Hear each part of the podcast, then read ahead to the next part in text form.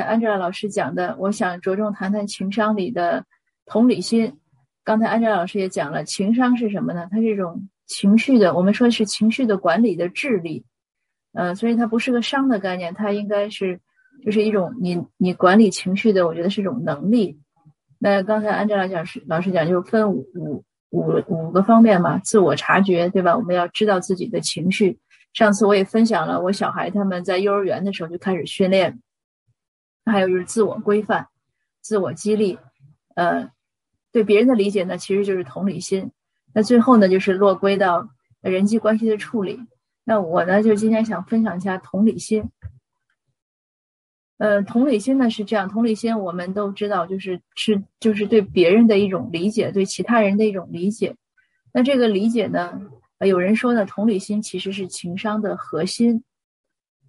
呃，为什么这样讲呢？其实可以理解的是什么？比如说，我们的情绪，呃，很少是自己独处的时候你的情绪，很多是和别人发生关系的时候、发生交往的时候、交流的时候引发的情绪。比如说，你说了句话，像刚才安哲老师讲那个佳佳和他父母，那是非常典型的，就是因为外界的一种回馈嘛。那他妈妈说：“哎，你怎么又胖了？”他一听这话，情绪不高兴了。呃，他可能今天没有买到，他他别的同学可能买了一个限量版的鞋，他没有买到，嗯，他又情绪不高兴了。所以绝大多数的时候，情绪呢是这样来的。当然，可能我们也有，比如说看到这个花落呀、风起呀、下雨呀，可能影响情绪。但这个可能对很多成年人来说呢，不是一个主要的。那我今天呢，其实就是想分享的，就是我们的这种同理心的呃培养和成长。首先呢，我有个观念。呃，就是在这也有写，就是情商的成长呢，也是同理心的成长。为什么情商要成长呢？那还回归到安哲老师他讲的第一个问题，是马斯洛说的这个：你思维改变了，你才能改变习惯，改变各种方面。所以思维是什么？刚才聊天区我看，呃，大家也在讨论，呃，意见也不是很一样。那我觉得很简单的说呢，在我看来呀，思维它可以是个是个就是一个包罗万象的你的思想，就是你首先你。因为思想决定行动，就是还回到佳佳那个例子，他认为穿好衣服最时尚的东西就是他一种价值的肯定，就是他的一个面子，可能就是他的一个，呃，对他自己的一个满足，所以他他可能就会去买那些贵的东西，买不到呢就会不高兴。那如果他认为他全学习拿全 A 是一个，那就不一样了。那还有呢，就是像刚才也是说那个有有一位听友有一位。我们听友说，他女儿九岁的时候，也就是来了之后学英语，那觉得家长呢不应该说中文。那他那他为什么说家长不应该说中文呢？他说这样的话，肯定也是他的一些想法。他有一种对中文的想法，一种对英文的想法，他有对这个社会融入啊什么什么这样的想法，才决定他要跟家长说，你不要在家里说中文。那我小孩呢，正好相反。我我当然也不说。我英文确实进步的很慢，因为我完全没有机会在家说。每当我一说中英文的时候，我小孩就说：“哎，在家说中文。”那这个呢，也肯定是源于他对这种语言判对判别呀、对身份认同的一种想法。所以就说这个想法很重要，我们说思维很重要。那我们这种这个思维的这个重要呢，那我把它放在情商里，那我就要说有一个想法很重要，我们每个人都要意识到。我们是可以被改变的，呃，安哲老师说情商很重要，那情商呢就有一个成长，那这个成长呢，我们要意识到我们是可以成长的，那这个成长的同时呢，我们也也也会认为就是，其实就是你的同理心在成长，你的情商就在成长，而这些呢都是可以做到的，呃，因为安哲来讲说要要讲一些实际的例子，我想讲个我自己的例子。我从小的时候说话就很直，这个也是性格，而且也是，可能也是大脑构成吧。我我当时没有 没有去检查过，我但是从小上中学呀，包括到大学，小学就更别提了，和同学的关系都很差。那同学很多这种，就现在我们说霸凌，就是我从小其实就是被，我是那个被霸凌的，因为我小学的时候五上了五年，转了三次学，在哪儿都是新生，后来转到一个重点小学。那就整个受到是一种歧视的状态，所以我我对歧视这个东西呢，呃是从小就有体会。那你说敏感不敏感呢？就是我认识到有歧视，但是我也要去抗争，嗯，但我也不认为歧视呢就能把我怎么样，所以我是这样一种态度，因为从小确实被歧视惯了，就一直就是总是处于那种边缘边缘化。我小的时候，比如从在农村长大，然后回到城里呢，回到父母身边呢，那大院的孩子觉得我很奇怪，后来很快就上了学呢，还没有适应呢，又被转学，就一直是这样的一种状态。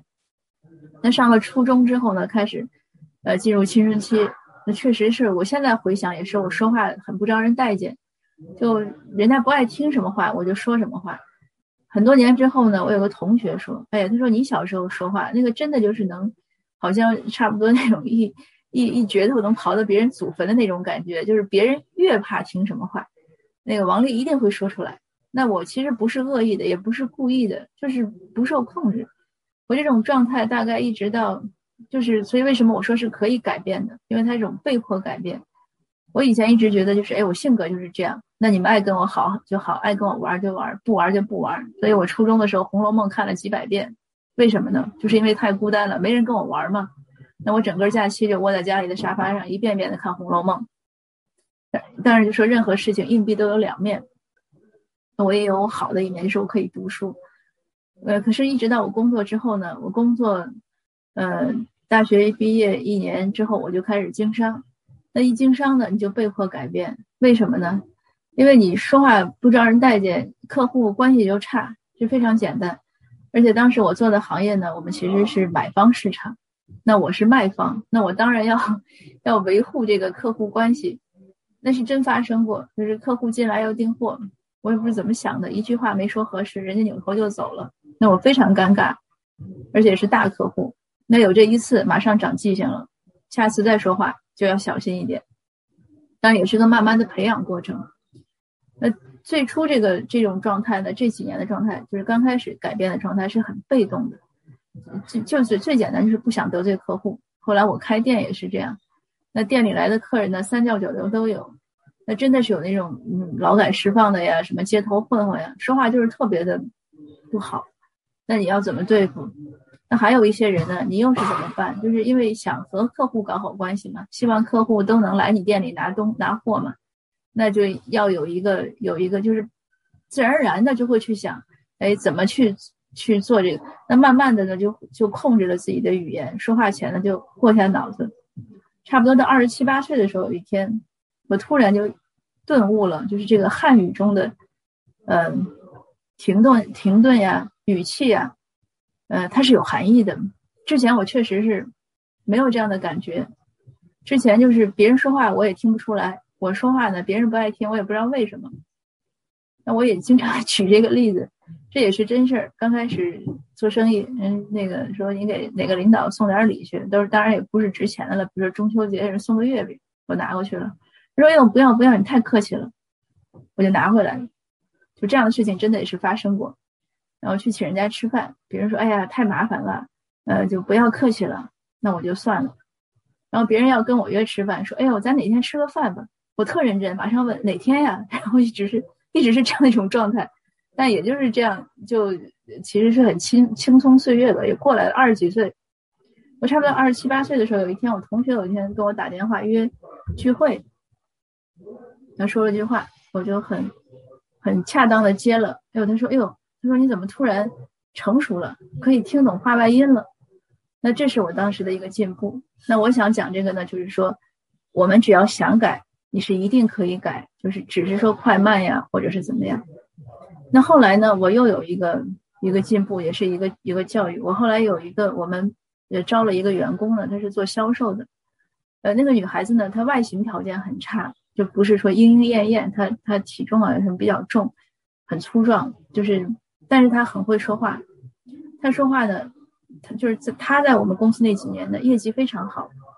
他说话呢，即使很多赖账的客户呢，都能乖乖的给了钱，而且还跟他很就是关系很好，也不生气。后来他有次给我讲一句话，就一下子让我有很大的触动。他就说起他唱歌，他很他唱歌很好听，嗓音很好听。我说你都爱唱什么歌呀？平时？他说那要看，呃，在什么场合唱。哎，我就特吃惊。我就没有这样的意识。我说那唱歌嘛，还不是想唱什么唱什么？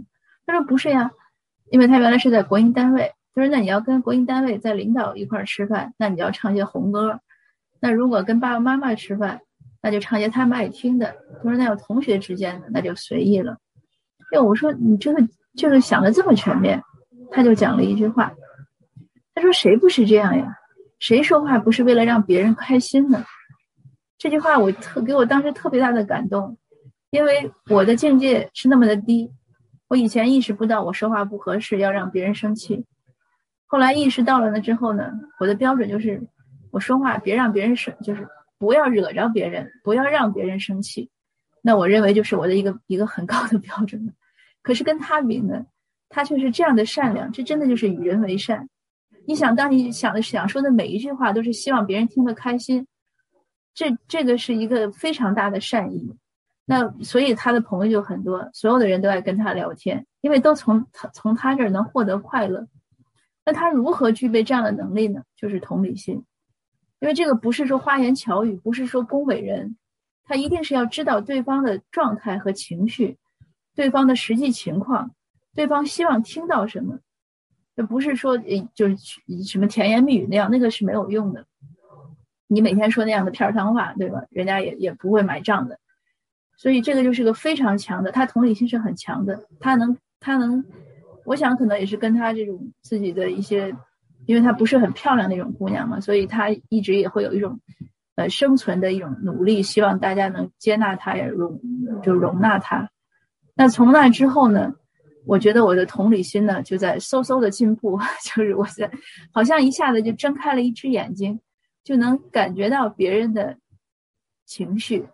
当然也不是说那么贴切了，但是确实要要要进步很多。从一些别人微妙的表情上啊、情绪上啊，能理解。更重要的呢，是开始换位思考了，就是开始想他的那个状态，他为什么要说这个话？那他是怎么想的？他的利益点是怎么样？就是他高兴呀，他不高兴呀，他他想他想要的是什么？这个就非常自然的，就是当你开始打算去换位思考。然后你开始去体察的时候，你就会一点一点，然后你发现哦，就其实人和人之间很多时候就是一张纸，你要捅破它之后，你就能看到别人的感受。那同时呢，放下的是什么呢？就放下自己的一些过多的要求，因为任何事情，它不只是说做像我做生意的时候说生意利益是块蛋糕，你多一口，别人就少一口。它其实任何事情都是这样，说两个人聊天，一共十分钟。那我聊了九分钟，那别人只能聊一分钟。跟别人倾诉，那他本来是想听的，他本来是需要一些安慰，但是呢，我可能呢更在意讲的是我的观点，那就是可能我的观点说的挺通透，但是不是他想要，就很多时候都是这样。还有包括放下自己的情绪。那昨天我也是经历这样，因为在做一个团队合作，呃，也是社会公益的事情。刚开始呢。就是对方改主意了，我有点不高兴。但很快呢，我想了想，哎呀，也无所谓。那我就，嗯，那他不做了，那正好我可以按我的心意做。所以就是放下。就是如果我们总是有一些执着的念头，觉得这个事情一定要怎么样，或者总是要去怀这种嗯 blame 谴责对方，就是你看你又错了吧，你就是你的毛病吧，或者总要证明自己是对的。你看我我说的原来就是这样，你们怎么不听呀？就其实你能把这些放下。很多很多情绪就都没有了，就不要说自己总是对的，不要总觉得别人是错的。那这两点，这两点没有，可能很多矛盾就没有了。那这个就是我自己的一个情商的成长的一个道路，同理心的一个成长的道路。那后来我做生意做的确实是很不错，这个也当然也不是自夸了，这也是行业的一个评价。那我的同理心的成长呢，也还是不错。呃，有一个人。无意中他说了一句话，那我认为他是一个对我的肯定。他说我呀是他见过的同理心最强的一个人，当然他可能有恭维的成分，但是呢，我觉得这个我在这儿不是为了夸奖自己，我是为了给大家一个一个示范，就是我如何能从一个说话那么不招人待见的人，至少能获得一些他人的认可。呃，虽然有几十年的一个成长过程，长得是有点慢，但是好在呢是有进步。所以我觉得呢，就是生命的快乐呀，我们不是说意义或者价值吧，意义或者价值其实很难讲。但是生命的快乐，我们都是来这个世界走这一遭，在我看来呢，就是在于很多体验和不断的成长。我即使有，我们不说朝闻道夕死足矣嘛，对吧？我只要现在认识到了，我开始做了，我不管多少，我都是在进步，那就可以了。那体验的也是这样，我们有各种各样好的呀，不好的，就我们所谓的定义的好和不好。但是如果你不把它去定义，就像说苦瓜的苦，它也是一种味道。那有些痛呢，它也是一种感觉。如果人没有痛感呢，也是很危险的。那大概这些吧，就是我的一个分享。谢谢大家。